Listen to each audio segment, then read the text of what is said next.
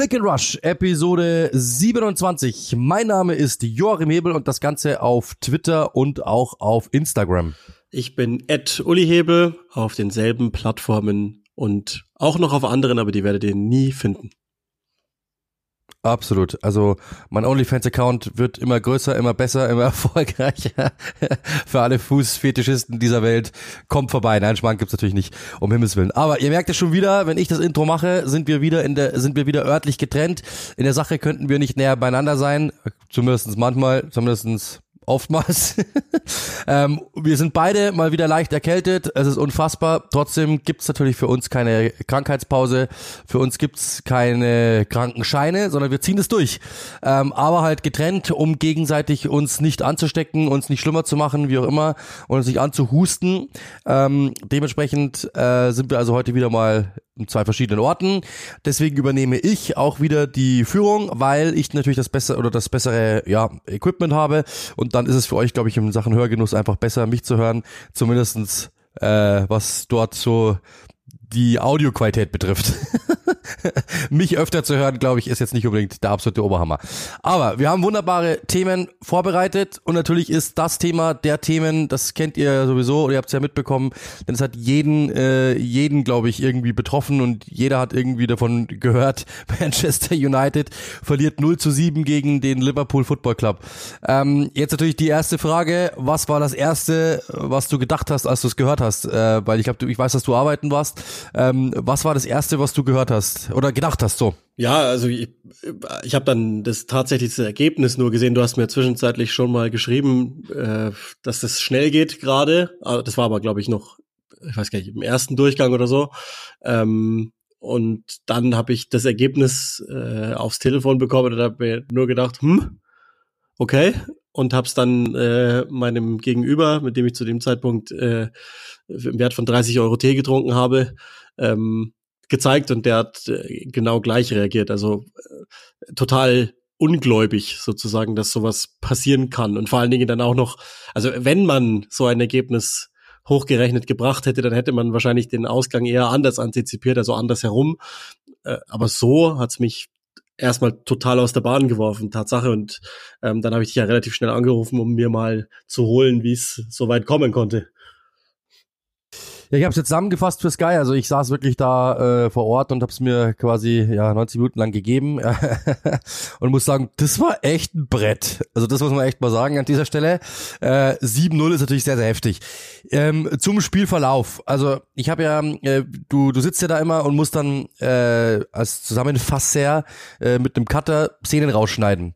Und in der ersten Hälfte, du bist ja wirklich jetzt zur Halbzeit bist du schon mit einem Teil des Beitrags fertig und du versuchst immer, nur jetzt für euch zu, zu das glaube ich ganz interessant mal. Ähm, wir müssen eine drei, eine drei Minuten Version machen und eine äh, Minute äh, eine Minute 30 Version. So, dann sitzt du halt jeweils da und versuchst einfach die Hälfte dieser Zeit schon mal mit der ersten Hälfte zu bestücken, weil es kann ja sein, dass nichts mehr passiert in der zweiten Hälfte oder wenig passiert, dann hast du schon mal eine Hälfte. So, die konnten wir natürlich dann wegschmeißen, weil natürlich nur ein Tor aus der ersten Hälfte. So, aber in der ersten Hälfte war das ziemlich ausgeglichen. Ja, Liverpool hat stark begonnen, aber es gab zwei große Gelegenheiten für Manchester United, dürfen wir nicht vergessen. Bruno Fernandes mit diesem Kopfball, der von der Seite rechts reingeflankt, er kriegt links so am Fünfereck den Kopfball und köpft ihn am langen Pfosten vorbei. Ähm, dürfen wir nicht vergessen, langer Ball auf Marcus Rashford, den er versucht, äh, von hinten, den er versucht äh, direkt zu nehmen, den er nicht richtig trifft. Wenn er den trifft, ist auch eine riesengroße Chance. Ist richtig, ist eigentlich richtig untergegangen. René Adler hat das, äh, glaube ich, richtig gut nochmal rausgearbeitet. Hat gesagt, hey, kurz mal stehen bleiben. Das war eine Großchance jetzt gerade. Also sehr, sehr gut von René Adler auch wirklich da nochmal drauf hingewiesen. Das wäre sonst, glaube ich, ein bisschen untergegangen.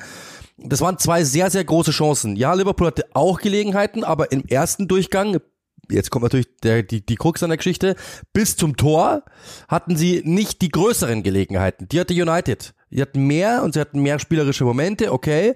Ähm, aber, und sie haben auch wieder einigermaßen ordentlich ausgesehen, auch das klar.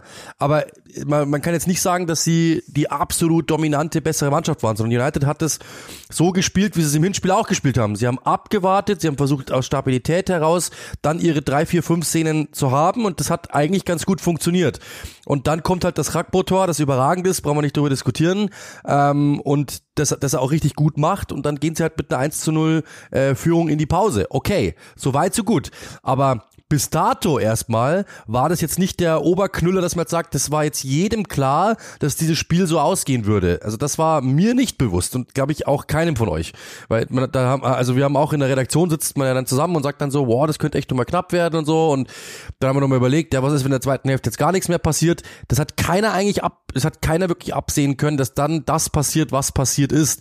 Und dann kommt natürlich Liverpool sieht im zweiten, im zweiten Durchgang aus, wie sie halt aussehen.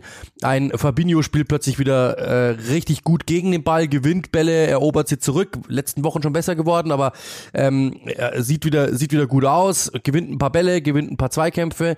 Dann äh, muss man sagen, die Außenverteidiger schieben wieder drauf, die haben wieder Mut und versuchen United, sobald die den Ball irgendwo gewinnen im eigenen Drittel und sich umdrehen wollen, sofort wieder anzugreifen. Das hat ein paar Chancen gegeben. Die Flanken kamen wieder. Ähm, dann kommt, muss man auch sagen, Asala hatte plötzlich auf einmal auch wieder Lust. Dessen Dribblings sind wieder angekommen, der ist plötzlich durchgekommen, der spielt Bälle in die Tiefe, wo du sagst, das gibt's nicht. Ragbo hat einen super Tag erwischt, David Nunez hat einen super Tag erwischt, hat allen bewiesen, die haben auch alles getroffen. Also es kam dann einfach alles zusammen. Was dann natürlich noch dazu kam zu der ganzen Geschichte, Liverpool hat es eigentlich ganz gut gemacht und so weiter und so fort, war halt, dass Manchester United einfach absolut katastrophal gespielt hat im zweiten Durchgang. Also was wir da gesehen haben, war einer Manchester United Mannschaft nicht würdig, war eines Spitzenspiels nicht würdig, war einem Rivalitätenduell nicht würdig und so weiter und so fort. Also das wäre in jedem anderen Spiel auch bestraft worden. Nicht nur sieben, aber es wäre bestraft worden. Und das ist halt die große Frage, wie sowas ehrlich gesagt zustande kommen kann. Ja, ähm, also wie gesagt, wahrscheinlich hätte man tendenziell eher andersrum gedacht, weil United sehr stabil wirkte. Und das ist, glaube ich, das, was man an dem Ergebnis in der Einordnung nochmal machen muss. Also der Spielfilm ist das eine, aber die Einordnung ist das andere. Man könnte jetzt dahin gehen, dass man, dass man sagt, warum eigentlich nicht immer bei Liverpool und warum eigentlich schon wieder bei Manchester, obwohl man ja da dachte und wir haben ja, glaube ich, letzte Woche oder vorletzte Woche mal darüber gesprochen, dass die recht stabil sind. Das Schöne, was jetzt, was jetzt greifen könnte für Erik Haag ist, ich, ich glaub, weiß nicht, ob ich das erwähnt habe, aber äh, ich hoffe jedenfalls, dass ich das mal erwähnt habe. Ich mag an Erik Den Haag ähm, so, das hat so Matthias Sammersche Züge, dass er selbst im Erfolg, und der war ja jetzt zuhauf da, also zum Beispiel nach dem ähm, EFL Cup Finale oder auch schon davor, dass er da ganz oft die Dinge auch angesprochen hat, die nicht gut funktioniert haben. Dass sie gewonnen haben und so, das haben wir eh alle gesehen und dass da ähm, sich Dinge in die richtige Richtung entwickeln, alles gut, aber er möchte und wollte jederzeit auch, dass das Spiel äh, stringenter ist, mehr von dem, was er möchte. Und das hat er im Erfolgsfall schon getan, so dass es jetzt, wenn es nicht gut läuft, glaube ich, total reinpasst in, in, das, in das Narrativ, das er der Mannschaft anhängen will. Nicht das, was die Medien gemacht haben, und da waren wir ja auch mit dabei und auch zu Recht. Also ich gehe auch kein Stück davon weg, dass ich, dass ich denke, dass United jetzt irgendwo runterfallen würde oder so. Gar nicht. Im Gegenteil, ich glaube, das ist wahrscheinlich genau zum richtigen Zeitpunkt der Dämpfer, der denen nochmal klar gemacht hat, ähm, wir sind nicht über den Berg, sondern wir sind auf einem sehr guten Weg, aber das ist noch keineswegs äh, sicher, dass wir auf jeden Fall die Spitzenmannschaft werden. Und das ist das Gute auf der Seite und auf der anderen Seite ist tatsächlich ein wenig die Frage, das passt ja gar nicht in Liverpools Saison. Also ja, die Unkonstanz passt einerseits rein, dass es Ausschläge gibt und gab, teilweise ja auch, also das Real Madrid-Spiel fasst ja ganz gut zusammen, die sehen eine Viertelstunde nach Liverpool aus und dann 75 Minuten nachdem Liverpool, das wir teilweise dann vor zwei Jahren gesehen haben. Das ist, das ist eher die interessante Frage aus meiner Sicht warum denn nicht öfter? Also was ist, was war los oder ist los, dass man so eine Leistung, so ein Commitment nicht öfter gesehen hat. Weil, ich meine, vielleicht können wir das auch dann schnell wegspielen, das Thema mit den Neuzugängen. Das, da werden wir ja sicherlich auch noch mal zwei, drei suffisante Sätze drüber verlieren, aber jetzt mal vorne weg, warum nicht öfter? Ja. Ja, absolut. Also ist komplett richtig. Die Frage muss man sich stellen. Es ist auf beiden Seiten ähm, du musst auf beiden Seiten Fragen stellen. Bei Liverpool musst du die Frage stellen, warum nicht öfter? Warum geht's plötzlich jetzt wieder? Auf der anderen Seite musst du stellen, ähm, die musst du die Frage stellen, wo kommt denn das jetzt plötzlich wieder her? Also es sind eigentlich genau die beiden Fragen, die man gegenüberstellen kann, weil ähm, ja, David Nunes zum Beispiel klasse Spiel gemacht, der trifft alles, der Kopfball war klasse, der, der Abschluss war klasse, er war immer in den Wegen. Es hilft ihm, glaube ich, auch, dass er aktuell auf Außen einfach mit Anlauf kommen kann, dass Rakbo in der Mitte ist, dass die beiden mal wechseln können, dass die tauschen können. Beide mit ihren, mit ihrem äh, jeweiligen Tempo, mit der Dynamik damit spielen können. Das hilft enorm. Auf der anderen Seite muss man sagen, bei Manchester United äh, gibt es natürlich auch Personalien, über die wir sprechen müssen. Die Personalie, die wirklich jeden aufgeregt hat, ist äh, Bruno Fernandes. Ähm, zum Beispiel Chris Sutton sagte, er sollte nie wieder das, äh, die, die Kapitänsbinde tragen für Manchester United. Ähm, Gary Neville sagt, das war eine Schande. Äh, auch, ähm, auch Roy Keane ist in diese, hat in diese, war in dieser Kerbe unterwegs. Ich muss ehrlich sagen, ich habe das Spiel ja auch gesehen mir ist jetzt so, was, was das große Ganze betrifft, ist es mir jetzt gar nicht so heftig aufgefallen. Wenn man natürlich die zwei, drei Aktionen ansieht, die natürlich jetzt viral gehen, dann ist es schon auffällig. Das ist klar. Ich meine, diese eine Aktion, wo er hinterherläuft, ähm, den Zweikampf versucht zu führen, ihn nicht gewinnt und dann einfach stehen bleibt und einfach den, den Rest der Mannschaft das, das regeln lässt.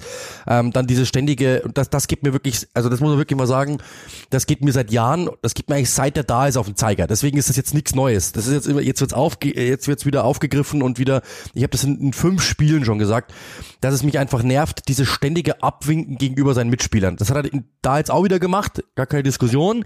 Das macht natürlich nicht so oft, wenn es läuft, aber er macht es trotzdem auch. Und das ist ja genau der Punkt. Also diese ständige Abwinken, so quasi, ach du spielst mir den Ball ja sowieso nicht, du bist eine Pfeife, nur ich kann alles, ich mache alles richtig.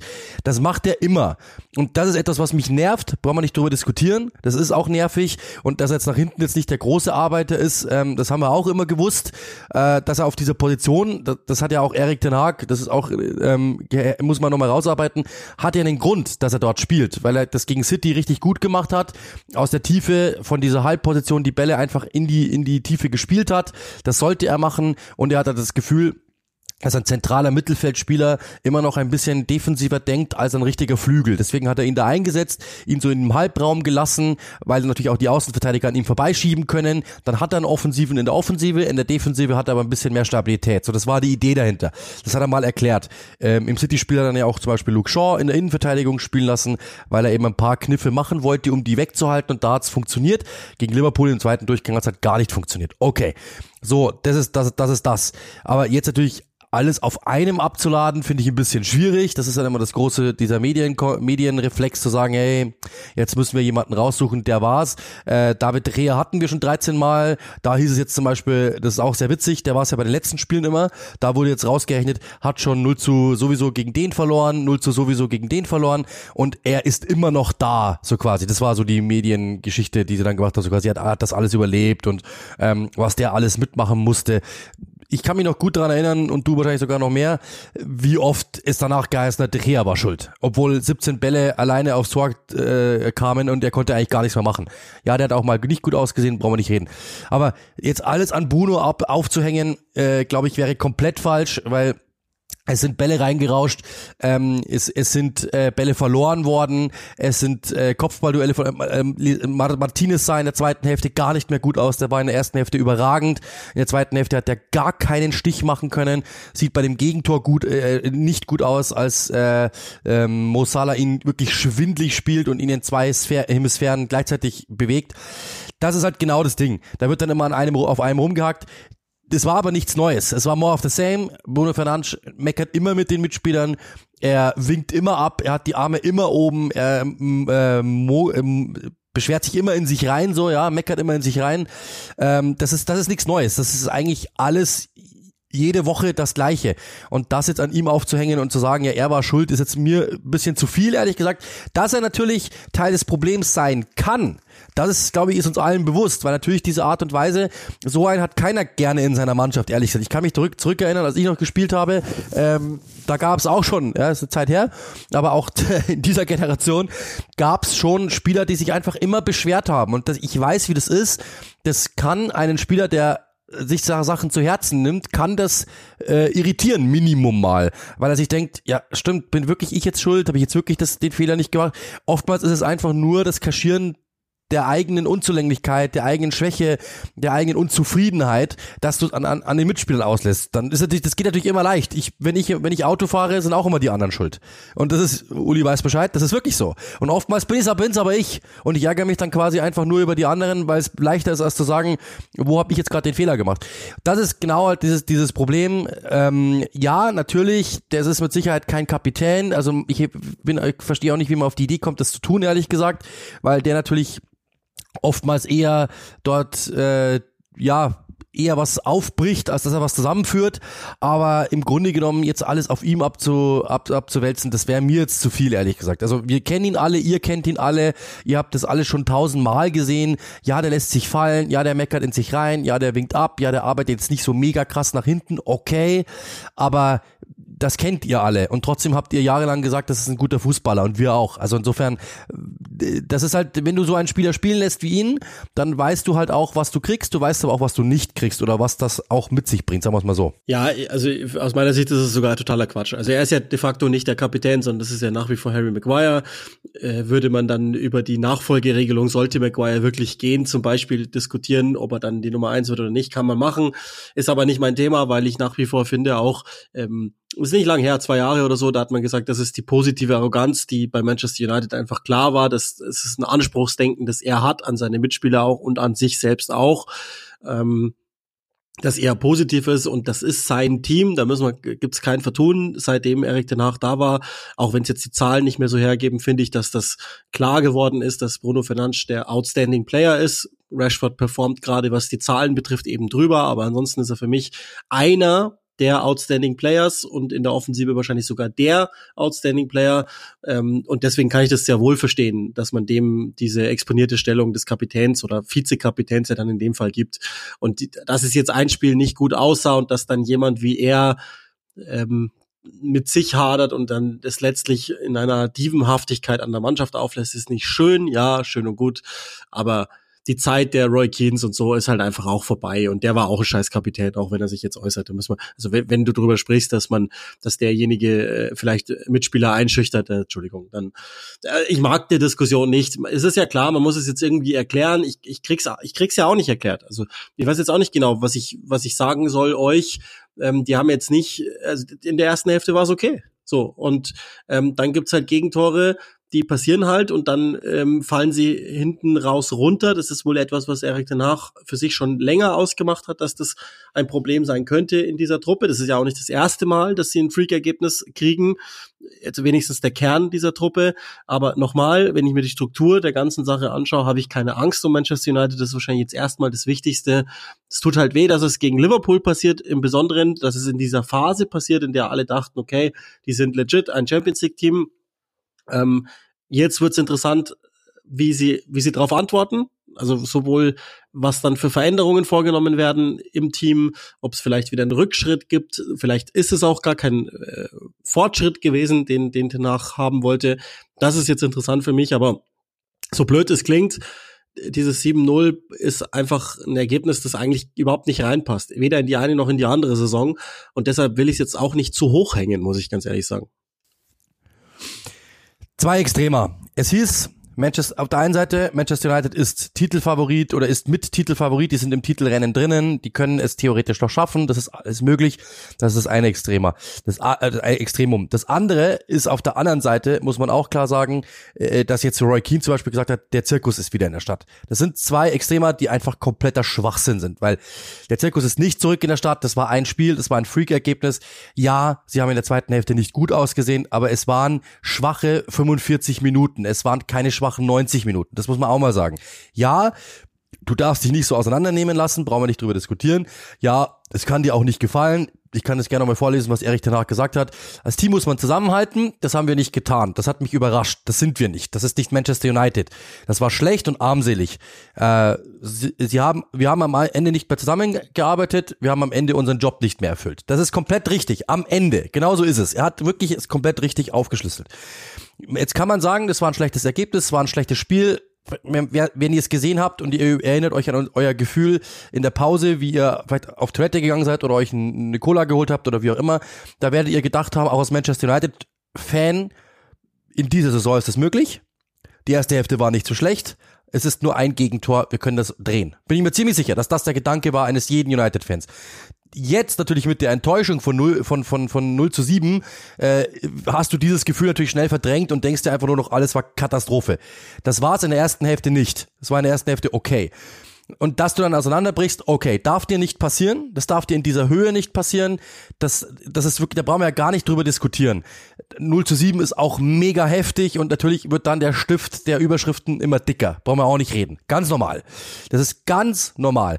Aber jetzt daraus zu machen, dass alles wieder aufbricht und der Zirkus ist zurück in der Stadt und es wird jetzt wieder so schlecht, das, das glaube ich nicht, sondern Erich Den Haag, wir haben ihn erlebt, er hat, das ist ja das, was du auch immer sagst, Uli, da hast du ja auch komplett recht, er hat bis jetzt immer, wenn etwas nicht gut gelaufen ist, sei es ein Fehlverhalten von einem Spieler, ja, zum Beispiel, ich habe ich es jetzt gerade vorlesen, vorliegen, die Sun hat es mal gut zusammengeschrieben, nach dem 0 zu 4 gegen Brentford, er hat die Mannschaft einfach 13 Kilometer laufen lassen, ja, na, dann, danach und hat gesagt, hey, so, ihr, ihr lauft jetzt das, was ihr nicht gelaufen seid, das lauft ihr. Garnacho kam zu spät, Rashford kam zu spät, hat er beide aus dem Kader rausgeschmissen, ähm, zwischenzeitlich. Er hat Cristiano Ronaldo Interview und so weiter und so fort. Er hat ihn aus dem Kader rausgeholt. Er hat immer reagiert auf Sachen und er hat immer eine klare Kante gezeigt. Das wissen wir, dass er das mit Sicherheit auch wieder getan hat. Die werden keine schöne Woche haben. Das glaube ich wissen wir alle. So, und darauf wird reagiert. Und dann wird es auch, glaube ich, nicht mehr passieren. Dass die Titelaspirant waren, habe ich nie gesehen. Nie, weil nicht weil sie nicht weil sie schlecht sind oder weil sie das ist überhaupt aber wir alle wissen, wie schwierig Arsenal ist in dieser Saison mindestens zwei Levels drüber. Und trotzdem können wir nicht sagen, ob die Meister werden oder nicht. City ist zwei Levels drüber und wir sagen, die spielen eigentlich eine durchschnittliche Saison. Das heißt, in dieser Premier League, mit diesen Spieltagen, mit dieser Entwicklung und so weiter, wir können es einfach nicht sagen. Und da ist United noch nicht nach all den Jahren. Respekt, dass sie da sind. Warum? Weil Ten Hag einfach einen sehr pragmatischen Ansatz gewählt hat. Mal so, mal so. Jeweils hingestellt auf den Gegner, dass es jetzt schon funktioniert. Und der quetscht aus dieser Mannschaft jetzt schon raus, ähm, was er kann. Und wenn er sie irgendwann mal umbauen kann, so wie er es möchte, dann wird das mit Sicherheit auch gut aussehen. Aber es ist noch zu früh. Äh, letztes Jahr wäre es für Arsenal auch zu früh gewesen, Meister zu werden. Da hat auch keiner drüber, oder zumindestens die vernünftigen Leute haben es nicht für Möglichkeit, dass sie Meister werden. Und sie waren oben mit dabei. Also das ist, muss man schon klar sagen, es ist einfach noch zu früh. Sie stehen gut da, sie stehen aber auch nur deshalb gut da, weil da oben ein paar Teams rausgebrochen sind. Tottenham, Liverpool, Chelsea sind alle da oben nicht mit dabei. Deswegen können die auf drei sein, ohne dass es irgendwie Probleme gibt, ohne dass irgendjemand diskutiert. Es ist insgesamt eine sehr, sehr positive Entwicklung. Es war in den letzten Wochen eine positive Entwicklung. Wie oft haben wir über die negativ gesprochen? Gar nicht die zweite Hälfte ist einfach inakzeptabel und das darf nicht passieren. Das darf nicht passieren gegen Brentford, das darf nicht passieren gegen äh, Betis Sevilla, das darf nicht passieren, egal gegen wen es, darf einfach nicht passieren. Und gegen Liverpool meiner Meinung nach 17 Mal nicht, weil jeder wissen muss, wie groß die Stage ist. Das ist das, was man der Mannschaft wirklich dann ähm, vorwerfen muss. Aber jeder, der schon mal Fußball gespielt hat, der weiß, das kann passieren, weil mental ist das doch ganz normal. Du gehst in die Arbeit, du machst deinen Job, du merkst einfach, es funktioniert heute gar nichts. Alles, was ich anfasse, wird Mist. Der Laptop der stürzt 100 Mal ab. Mir fällt der Stift runter. Ich verschreibe mich. Ich habe 15 Mal die falsche Nummer gewählt. Ja, es geht dann. Ich habe 15 Mal mich versprochen in irgendwelchen Meetings, was weiß ich. Und irgendwann sagst du um 14 Uhr, ich habe jetzt keinen Bock mehr. Ich gehe nach Hause. Dann mache ich morgen eine Stunde länger. Aber heute bringt es einfach nichts mehr. Oder in der Uni. Ihr macht euer, ihr, ihr lernt. Ihr merkt einfach, ich krieg heute nichts mehr rein. Dann gehe ich nach Hause. Es bringt nichts mehr. Jeder weiß das. Wenn du mal 0-3 hinten liegst, dann ist das vierte nicht mehr weit, dann ist das fünfte nicht mehr weit. Wenn du Pech hast und der Gegner hat Bock und der Gegner entwickelt was, dann ist das siebte halt auch möglich. Das ist ja das. Es sind genau zwei Entwicklungen diametral auseinandergelaufen. United hatte keinen Bock mehr, in Anführungszeichen, und haben sich aufgegeben und dachten sich, okay, das wird heute nichts mehr. Diesen Arbeitstag können wir abschließen.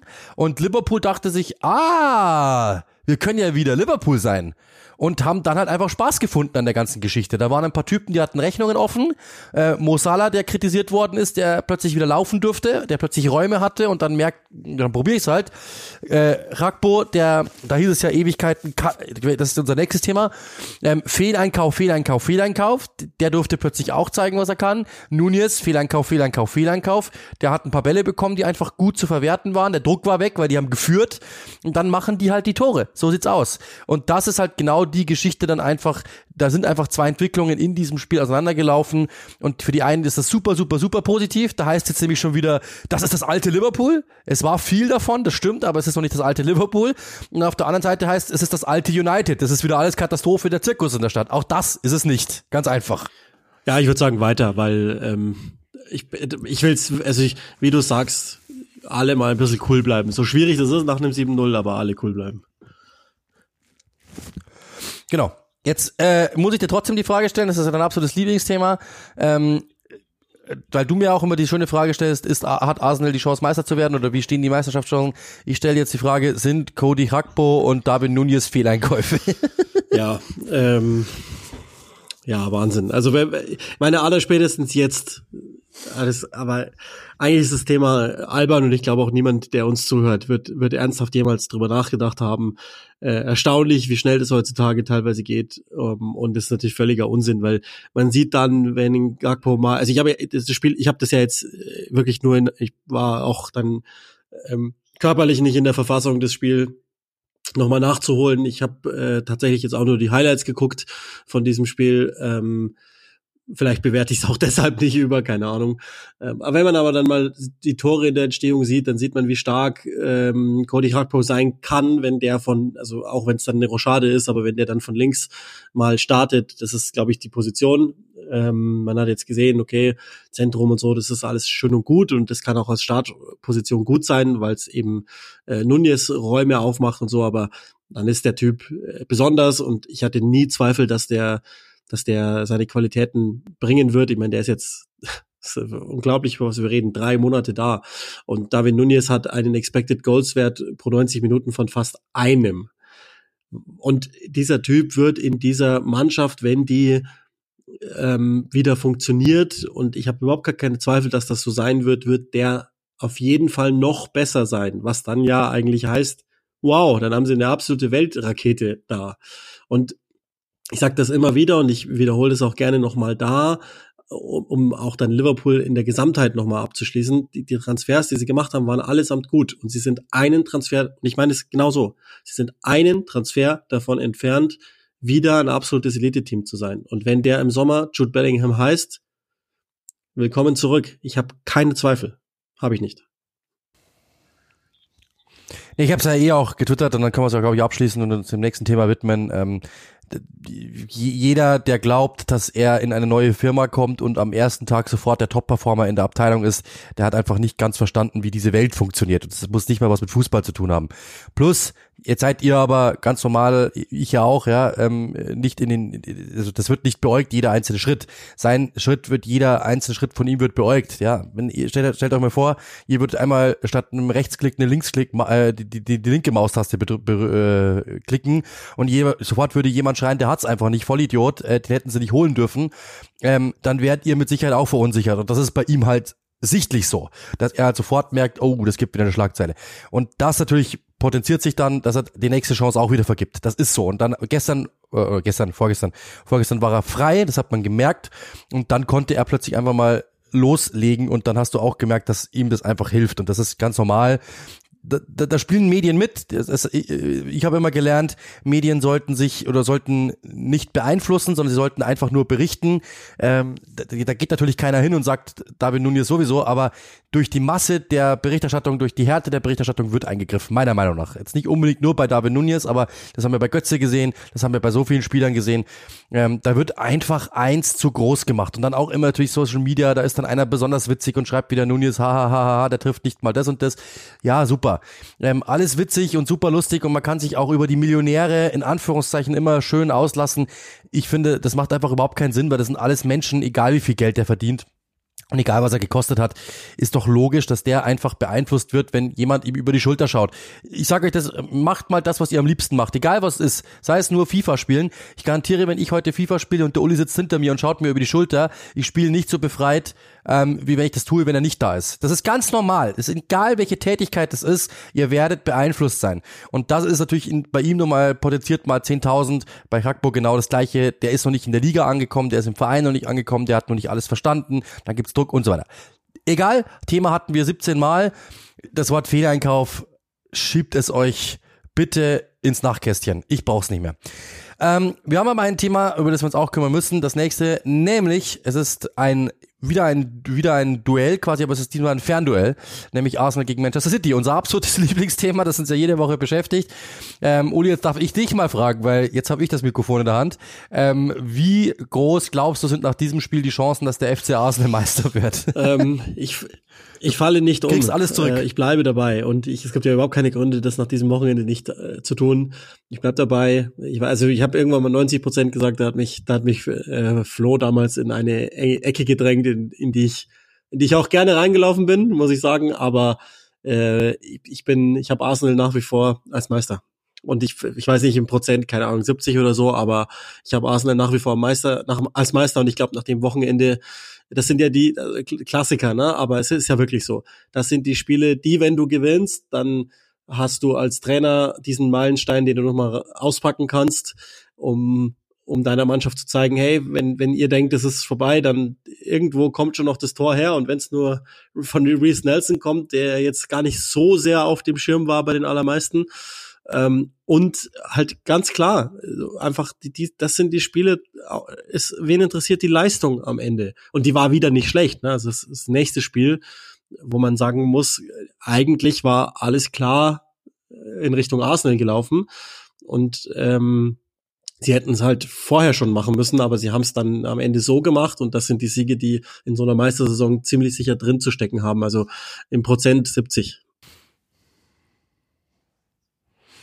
Ja, wir können es äh, kurz äh, kurz durchgehen, den, den Spielverlauf. Ähm, sie gehen nach 9,11 Sekunden in, in Rückstand. Wir haben das Thema ja geklärt. Ich will jetzt auch nicht mehr groß aufmachen, aber ich habe dann in der Pause mit Lutz Wagner telefoniert, dem deutschen Schiedsrichter, der eben meinte, das hätte eigentlich nicht zählen dürfen, das Tor, weil ein Spieler bereits im Moment des äh, Ballabspiels beim Abstoß, äh, beim, beim Anstoß äh, in der gegnerischen Hälfte war.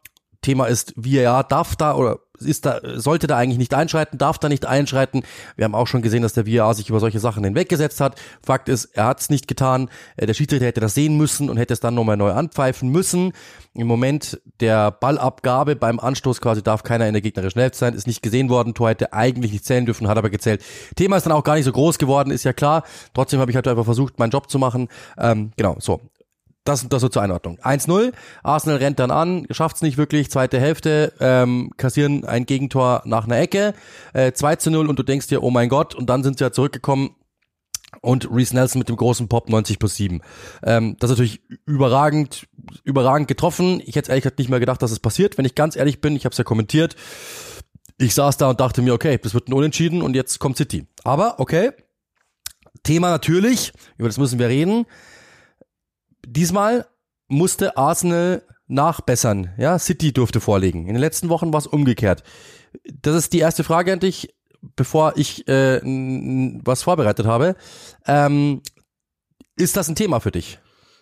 Ja, dieses Vorlegen, es, Nachlegen. Ähm, habe ich auch so im Spiel. Ich habe ja, also in dem Fall habe ich ja vorgelegt im Vergleich zu dir, City, äh, im Vergleich zu Arsenal, der du dann gefolgt bist und in den Wochen zuvor.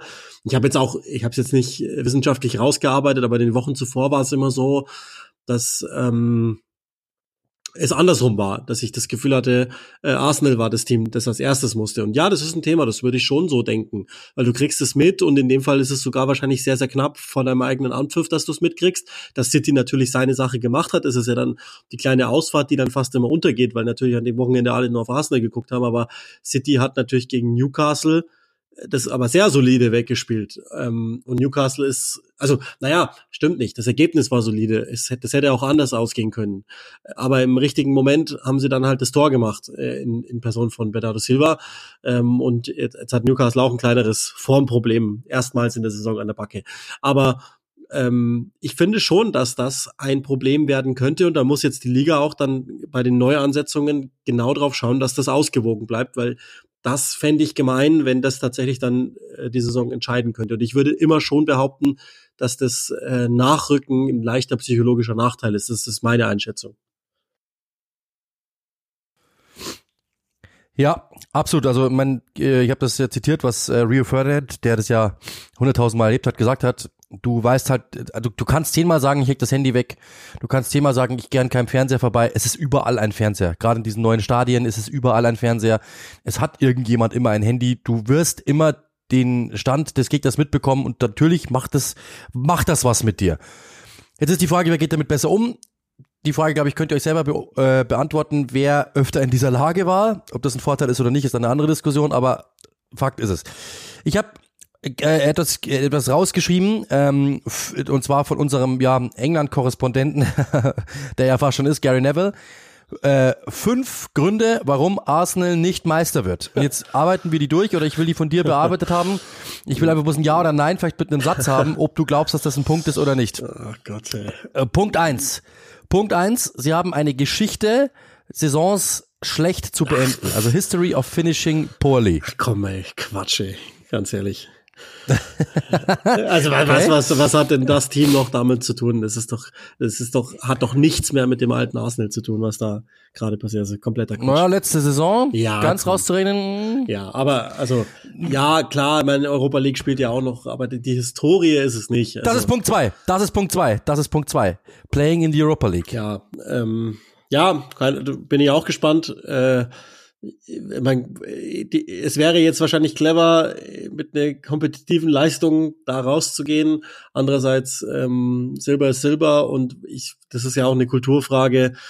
Äh, und es ist ja jetzt nicht so, dass Manchester City das nicht auch spielen würde. Und wenn ich mir jetzt mal den Kader anschaue, dann ist der nicht breiter geworden bei City. Ich weiß, der ist äh, dafür exzellent besetzt, aber er nutzt ihn gerade auch nicht, Guardiola. Also wenn es um körperliche Müdigkeiten geht, dann weiß ich gar nicht, ob, ob wir da nicht sogar fast pari sind. Also ja, das, aber das ist noch ein Ergebnis, was ich, das, das lasse ich noch einigermaßen gelten. Äh, Nummer drei, ähm, Lack of Experience in the Title Race. Also quasi, sie haben keine Erfahrung im Titelrennen. Ja, klar, das ist natürlich ein Faktor, ja. Das, das City mit der, also die Situation bei City ist ja Daily Business was ein bisschen in die Kerbe schlägt, ist äh, der vierte Punkt, Players and Staff being too over emotional. Also alle im, im Umfeld und auch die Spieler sind überemotional. Ja, weiß ich nicht. Also das kann auch gut sein. Ich, ich, also diese Emotionen, die man da jetzt hinten raus gesehen hat, äh, mehr davon. Und ich glaube auch nicht, dass die kontraproduktiv ist, sondern die ist genau das, was du brauchst, dass du einfach weißt. Und das hat ja Arsenal ganz oft gezeigt, auch ähm, insbesondere nochmal nach der WM, finde ich, das Auftreten war ganz oft so, ja, komm Gegner, alles gut. Ich meine, das, das, es gibt ein entscheidendes Spiel gegen City, da werden wir sehen, wie es wie es dann äh, letztlich, also wer dann wie emotional ist und den kühleren Kopf bewahrt. Aber es, ich würde jetzt auch nicht sagen, dass äh, bei Manchester City nicht auch mindestens ein Übungsleiter, und es gibt ja nur den einen, vielleicht auch manchmal zu, zu sehr auf sein Bauchgefühl hört sozusagen oder zu wenig, keine Ahnung. Also absolut, eine Sache ist natürlich schon so, ich habe das letztens gehört, ich weiß nicht, wo das war, ähm, wer, das, wer das gesagt hat, welcher Experte, aber es ist schon natürlich schon ein Punkt. Ähm, bei Arsenal ist natürlich momentan schon irgendwie alles emotional, also es ist einfach alles immer himmelhoch jauchzen oder das Gegenteil. Diese, da ist auch wieder sehr viel, ähm, sehr viel extremes Gefühl dabei und da muss man schon sagen, also erstens natürlich das, das, ich weiß nicht, was das mit der Mannschaft macht, wenn es immer himmelhoch jauchzend oder, oder, oder so ist, ja, wie sind dann die in drei Spielen war. Also die lassen sich schon aus, leicht, leichter aus der Bahn werfen bei City, aber die Gefühle sind auch in, in einem höheren Spektrum angesiedelt als bei City. Das muss man schon sagen. Plus, das ist halt auch so, du darfst dich halt in diese, das ist glaube ich eher der Punkt, du darfst dich einfach nicht mehr so oft in diese Situationen bringen, dass du diese krassen Emotionen haben musst, weil das hätte auch in die Hose gehen können. Das, das, ist, das ist eher der Punkt, glaube ich, dass du einfach ein bisschen rationaler an die ganze Sache jetzt rangehen musst und dich einfach nicht mehr so aus der Bahn werfen lassen darfst. Weil ja, das ist gegen Aston Villa gut gegangen, es ist jetzt gegen, ähm, es ist jetzt am Wochenende gegen Bournemouth gut gegangen, aber die Situation kann auch, das kann, hätte auch nicht gut gehen können und dann wäre das Thema ein anderes geworden. Das heißt, du musst einfach insgesamt ein bisschen stabiler werden und, und einfach das ein bisschen sachlicher, ein bisschen erhabener runterspielen. Ja, aber haben wir, haben wir denn ernsthaft das Gefühl, dass Mikel Arteta äh, irgendwann mal. An ihm liegt's nicht. An ihm nee, liegt's nicht. Das und, ist und, Punkt. Und der, der Rest ist, der Rest ist ja, also das ist ja die, die Art von Emotion, die auch erzeugt wird. Und ich glaube, die ist durchweg positiv. Also es ist ja nicht so, dass die jetzt sagen, komm, lass es uns jedes Mal in der 97. entscheiden, sondern es sind halt junge Spieler, äh, passieren halt manchmal solche Sachen und ähm, die machen, die machen dich erfahren. Aber das ist, also das ist ehrlicherweise am, am wenigsten das, was ich, was ich äh, da gelten lassen würde. Nummer fünf, ähm, Panik äh, vor dem Druck von Manchester City, den die aufbauen quasi.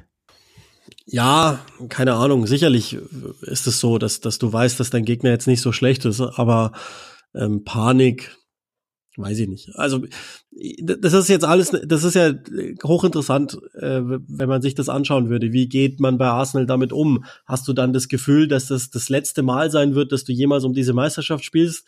Ich glaube, in dem Verein macht sich gerade die Stimmung breit äh, von wegen, ey, mit der Gruppe, guck mal den Altersschnitt an, da sind wir die nächsten zehn Jahre dabei. Und das hier ist ein erstes Reinschmecken. Wenn es nicht klappt, egal, dann holen wir es uns halt nächstes Jahr. Und jede große Sportmannschaft hatte immer einen großen Widersacher, den es auszuschalten galt. Und ähm, ich glaube auch, dass das eher, ähm, das ist, ist eine große Aufgabe für das gesamte Trainerteam und auch wahrscheinlich den gesamten Verein, das ähm, nicht negativ werden zu lassen, nicht zu druckvoll werden zu lassen und zu Panik verkommen zu lassen. Ich habe aber großes Vertrauen, dass die schon die richtigen Dinge sagen werden und auch ähm, den Spielern als Kultur mitgeben werden. Also ja, kann sein, dass das ein paar Prozent mit reinspielt beim einen oder anderen.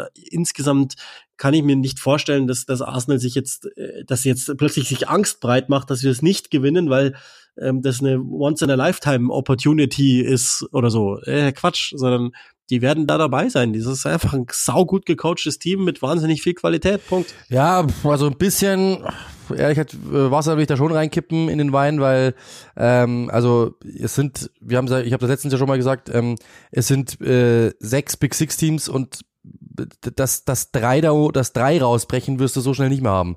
Äh, also du, die, Konkurrenz für den nächsten Jahren mit Sicherheit auch nicht kleiner. Das meine ich damit. Was nicht, da ist jetzt Arsenals äh, Entwicklung nicht mal reingerechnet oder rausgerechnet, sondern äh, die nächsten Jahre werden mit Sicherheit schwieriger äh, Meister zu werden als jetzt. Also ich glaube, das ist schon eine Chance. Das ist, das ist schon ja, die große Chance.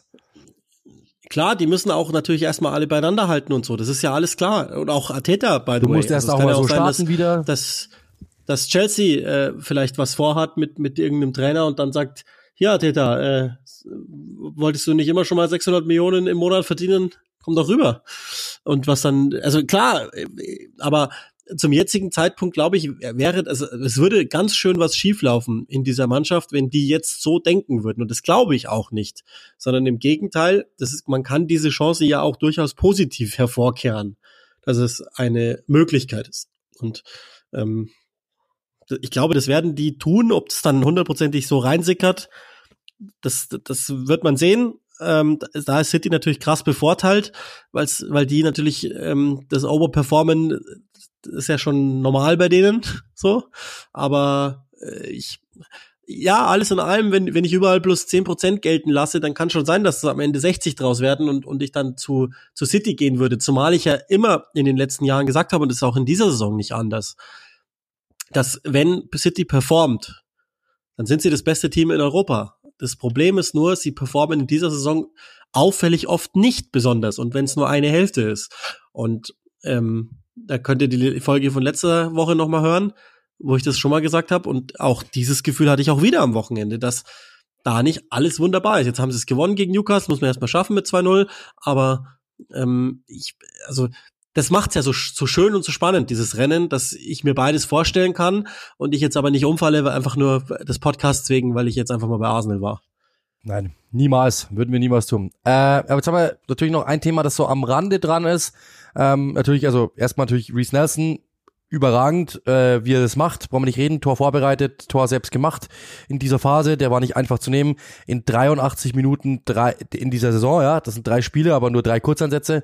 Drei Tore, zwei Assists. Also wirklich unglaublich. Gegen Nottingham ja dieses Spiel, ähm, als er wirklich schon herausragend war. Da sieht man mal wieder, warum Arsene Wenger eigentlich immer ja grinsen musste, wenn er über ihn sprach, weil er einfach ein herausragendes Talent ist, aber halt ja nicht immer der konstanteste und hat einfach auch nicht oft genug fit, leider Gottes. Ähm, aber er hätte eigentlich wirklich alles und hat dieses Spiel dann entschieden. Ein Thema, das auch am, am Rande ist, weil das auch ein Thema war diese Woche, ähm, können wir nur ganz kurz anschneiden, aber hat, hat in diesem Spiel gut, äh, gut reingepasst, ist quasi der, der Aufhänger dafür. Nachspielzeit ist ein Thema äh, Neto, der das Spiel, der Bournemouth Keeper, der das Spiel 70 Mal angehalten hat, der 70 Mal einfach versucht hat, fünf Minuten rauszuquetschen, irgendwie, wenn es irgendwie ging. Also Netto Spielzeit war mit Sicherheit nicht 90 Minuten, mit ganz großer Sicherheit nicht. Äh, und es gab, glaube ich, sieben Minuten Nachspielzeit. Da haben sich, der hat sich der eine oder andere sogar noch mehr gewünscht. Ähm, das ist ja Thema aktuell, dass darüber gesprochen wird, ob nicht einfach die, ob nicht einfach die äh, Uhr angehalten wird, quasi, wenn äh, dass wenn der Ball im Aus ist oder wenn irgendwas passiert, äh, da die Frage an dich, wie nur ganz kurz, das haben wir es auch abgehakt, ähm, wie du dazu stehst, ob das ein Thema ist, dass du siehst aktuell, äh, ob du findest, dass das äh, ja aktuell auch wirklich vor den Spielern überreizt wird.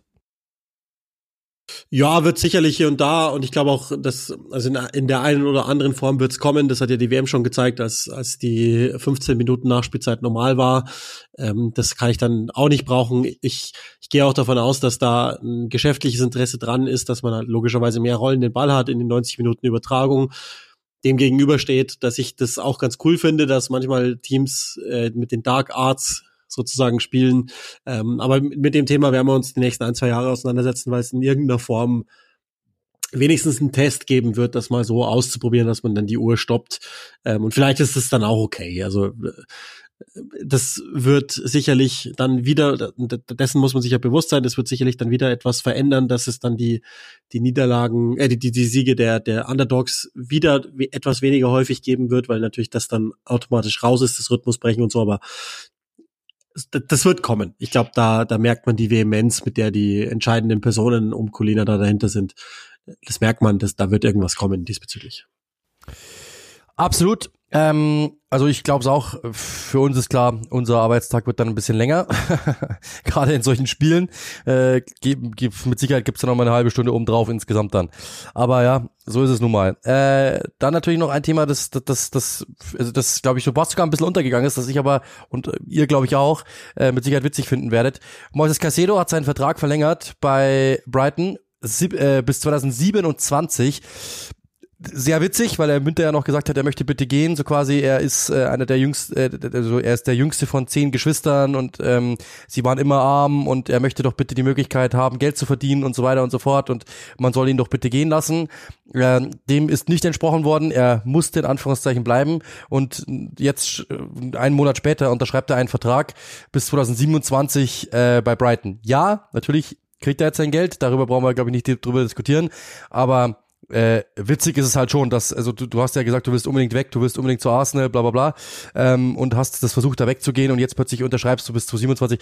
Also ich persönlich muss echt sagen, ich habe ehrlich gesagt nur den Kopf, also auf der einen Seite habe ich mir gedacht, ja, Fußballer halt. Auf der anderen Seite musste ich echt kurz den Kopf schütteln, weil es ist halt einfach wieder mal typisch. Selbiges gilt ja übrigens auch zur Einschätzung noch äh, für Douglas Lewis, der da genau das gleiche gemacht. Wollte unbedingt weg, wollte unbedingt zu Arsenal. Eine Woche später unterschreibt er einen neuen Vertrag bei Aston Villa. Also es ist halt manchmal schon ein bisschen witzig, ähm, mit welchen Argumenten da gekickt wird und dann einen Tag später wird das Argument gekickt. Das ist halt irgendwie witzig. Ja, es ist und trotzdem auch da ein Beispiel aus dem echten Leben, wenn ihr weiß ich nicht, bei Betrieb A arbeitet und, und bei eigentlich bleiben wollt und bei Betrieb, dann, dann springt ihr vielleicht bei Betrieb B äh, vor die Tür und sagt, so, wie sieht's aus? Dann bieten die drei Euro Stundenlohn mehr, dann geht man damit wieder zu Betrieb A zurück und kriegt das, was man möchte. Das ist vielleicht auch ein Teil der Verhandlungen, nur diese finden halt in der Öffentlichkeit statt, in der Art und Weise, wie er natürlich den Wechsel eingefordert hat. Das war, war ja so komisch.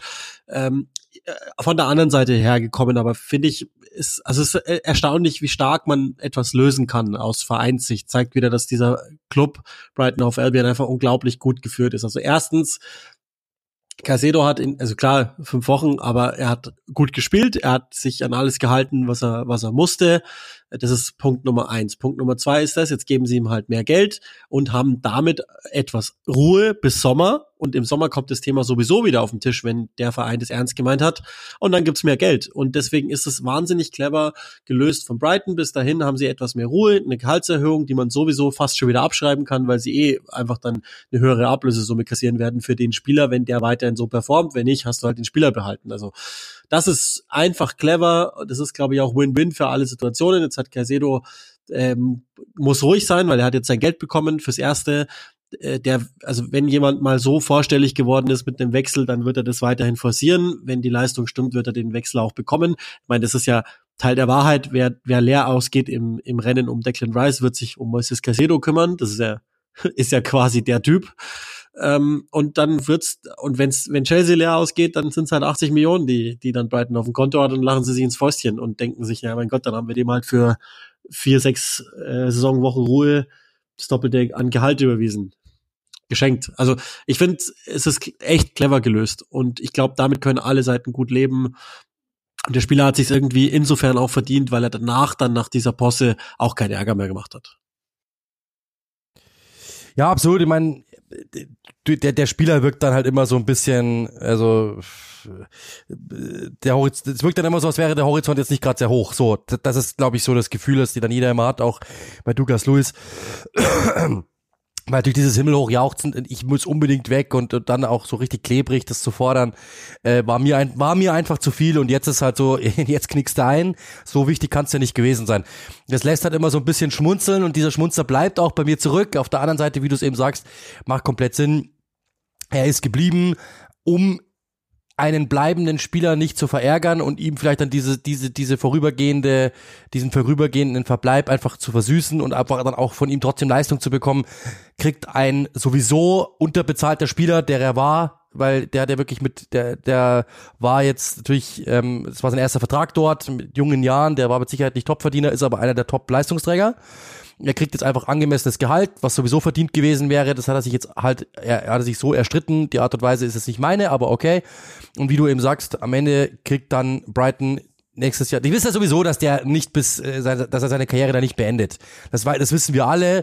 Das weiß Brighton auch. Sie wissen, dass sie ein Verkäuferverein sind. Damit spielen die ja auch. Und dann sagen die halt einfach, du gib ihm jetzt das Geld. Dann, dann, wir wollten ihn im Winter nicht verkaufen weil wir hätten einfach keinen äh, Ersatz bekommen für ihn. Jetzt haben wir ihn gehalten. Wir wollten auch so nicht mit uns umgehen lassen, was ich auch im Übrigen eine sehr gute Art und Weise finde. Jetzt dann verlängern wir seinen Vertrag. Das hilft uns, weil wir haben einen Leistungsträger gehalten. Der bleibt uns jetzt mindestens ein halbes Jahr. Wir können ein halbes Jahr jetzt Nachfolger suchen. Ähm, wir geben jemanden, der sowieso verdienter Spieler ist, sein verdientes Gehalt er hält dann die Klappe, spielt für uns gut weiter, weil er ist ja befriedet. Und wir haben ihm mit Sicherheit gesagt, im Sommer, wenn jemand kommt, darfst du gehen, aber wir kriegen halt dann, wir haben Zeit, etwas zu machen, nicht so überhastet, sei doch cool, denk auch an uns. Und wir kriegen auch ein bisschen Geld mehr oder wir kriegen dann auch das, das Geld, das uns zusteht. Und dann sind doch alle Parteien zufrieden und dann würde sich gedacht haben, ja gut, passt schon. Das ist, glaube ich, das ist, glaube ich, der Grund. Und deswegen äh, die Verlängerung so, der weiß doch auch, dass er in einem halben Jahr gehen darf oder spätestens dann halt in eineinhalb Jahren, wie auch ja, immer. Ja, das, das, das steht ja ziemlich sicher sogar in dem Vertrag ja, auch wahrscheinlich drin. Dass kann sein, dass vielleicht sogar eine Ausstiegsklausel drin ist.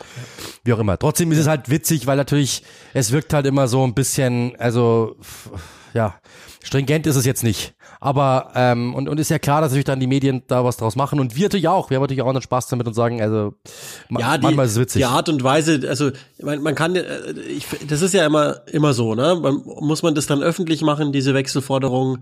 Vielleicht ist das auch die letzte Chance. Andererseits von den Fällen, von, über, von denen wir mitbekommen, hat es halt oft auch funktioniert, das öffentlich zu machen so im US-Sport nennt man das Player Empowerment, das einfach mehr und mehr die Macht der Spieler und Agenten überhand nimmt und, und deren Öffentlichkeit, die sie logischerweise über soziale Netzwerke kriegen.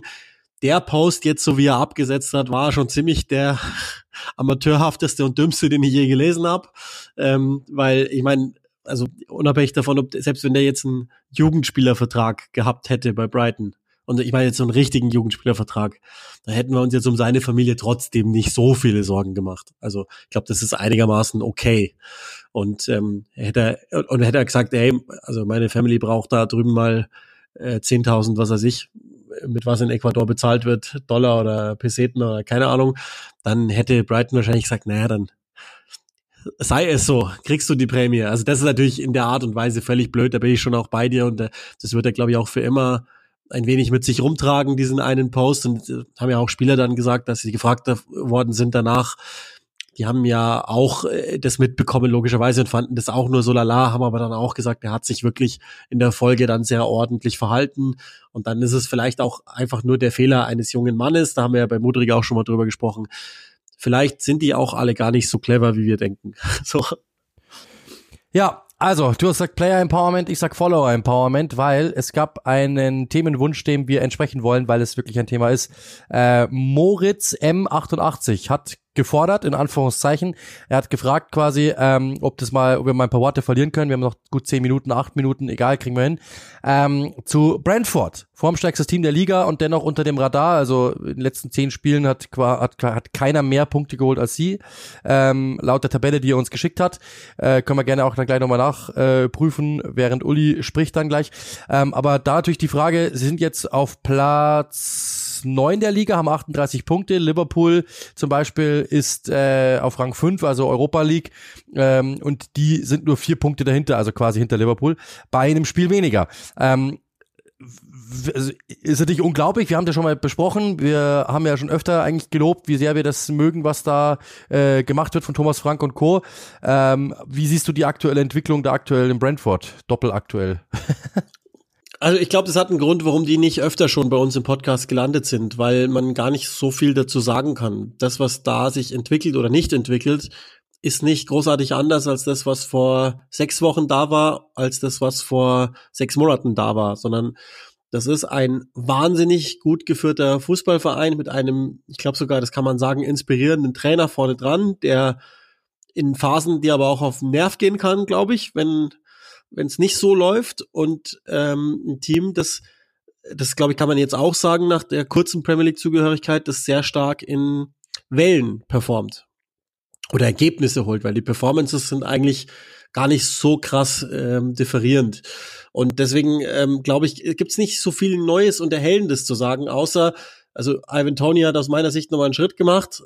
Es gibt wahrscheinlich, also das, die Susi Zorg des englischen Fußballs, ich weiß gar nicht, ob es gerade überhaupt in Europa einen besseren oder sichereren Strafstoßschützen gibt. Der hat jetzt, äh, ich habe es nochmal nachgeguckt, jetzt gerade 16 ähm, 16 Tore per Strafstoß gemacht in, in 24 äh, Einsätzen. Das ist natürlich schon Wahnsinn.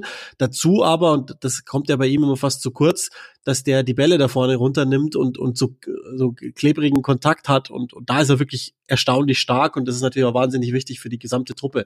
Aber ansonsten sind es Spieler, die sich äh, zwar kleine Schritte äh, gönnen in ihrer Entwicklung, aber eben äh, Entwicklung nehmen und einen sehr ernsthaften Fußball spielen, dem, was Thomas Frank will, folgen.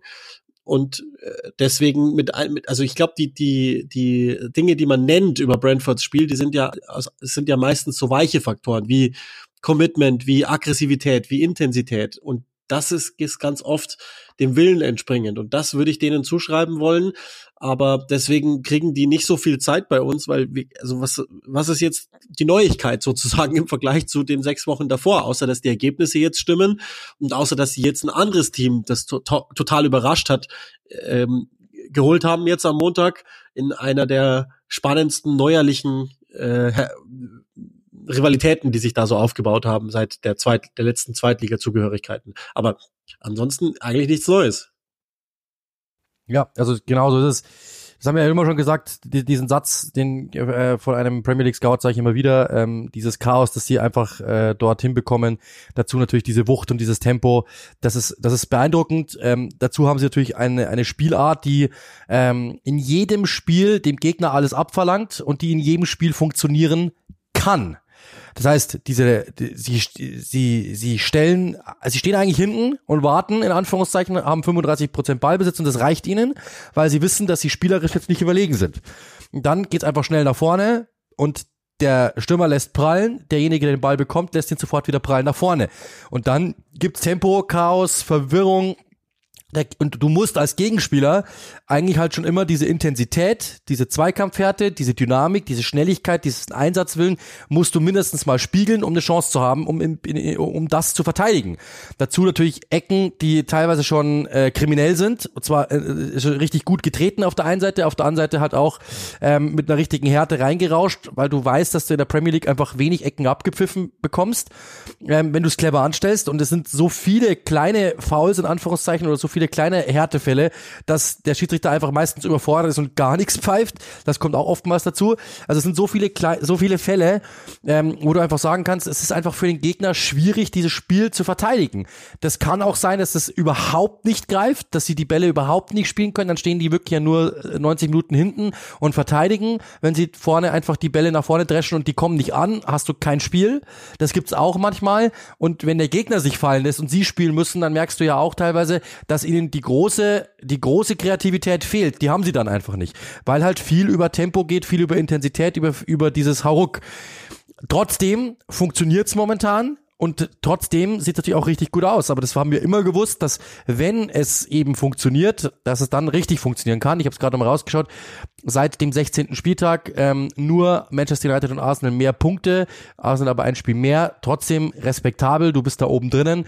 Das ist sehr, sehr beeindruckend, was sie machen. Wie gesagt, es kann immer funktionieren. Es kann aber auch natürlich nicht funktionieren. Ich habe das letztens mit Flo Blügel dem Scout mal besprochen, als er mich gefragt hat, der meint, das wäre eine ganz gute Einschätzung.